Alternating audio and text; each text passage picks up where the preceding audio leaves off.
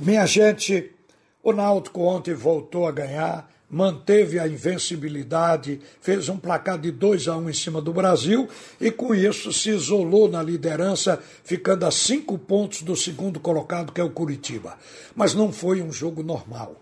Não foi um jogo como o Náutico vinha fazendo até então, seguro, tranquilo, fazendo marcação alta, mas se defendendo bem. Ontem não aconteceu assim. Mas é preciso historiar um fato.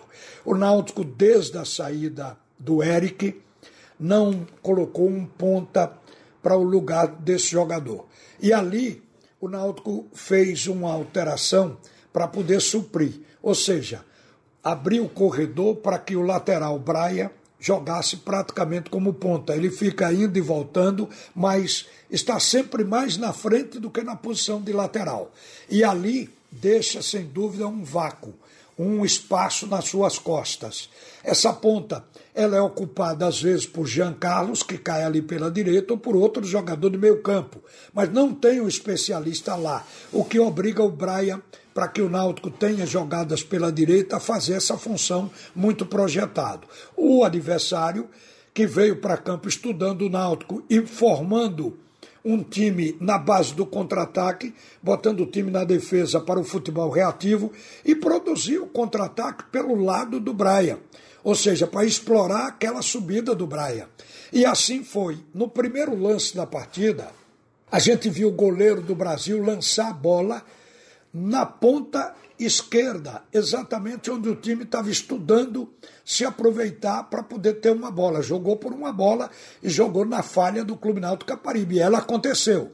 Quando a bola foi lançada, a defesa do Náutico estava adiantada e o goleiro Alex Alves sentiu de que a bola chegaria nos pés do atacante. Então ele resolveu sair, só que ele não avaliou se chegaria a tempo na bola e não chegou. O Neto, camisa 13, chegou primeiro, tirou a bola dele, deu um tapinha mais para a linha de fundo e cruzou para o Ramon, centroavante que ia entrando.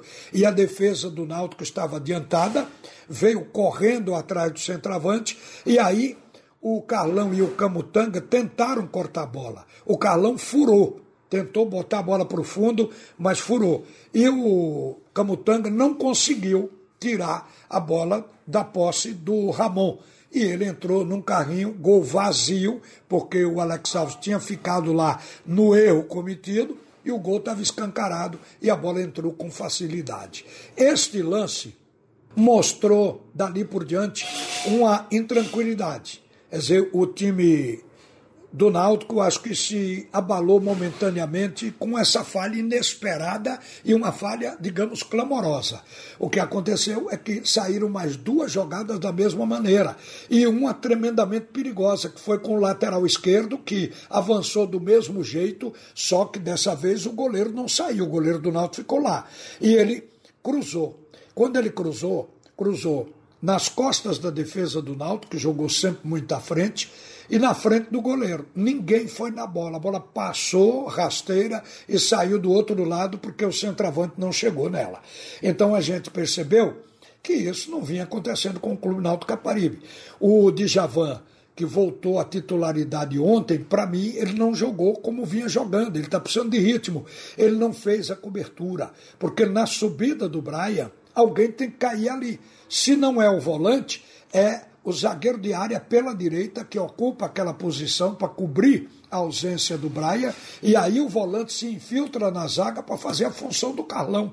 E isso não aconteceu, o Djavan não fez. Outra coisa, em outras jogadas durante a partida, em que houve contra-ataque pelo meio, os atacantes conseguiram passar sem marcação pelo meio campo do Náutico e foram desarmados pelos zagueiros, quer dizer, colocando em risco um contra um, passa pelo zagueiro, só tem o goleiro para escolher o canto. Então isso aconteceu e o Náutico não estava se permitindo jogar assim. No entanto, o Jean Carlos assumiu o jogo, fez os dois gols e comandou o Náutico na reação e na virada. Mas a gente sentiu que o time não teve a mesma tranquilidade, porque no segundo tempo o Náutico esmagou a equipe do Brasil, mas não teve tranquilidade para fazer mais um gol, o terceiro gol. No segundo tempo não saiu gol. Teve uma jogada que Giancarlo tomou da zaga, deu para Chiesa, de frente para o gol, ele entrou no carrinho e botou para fora.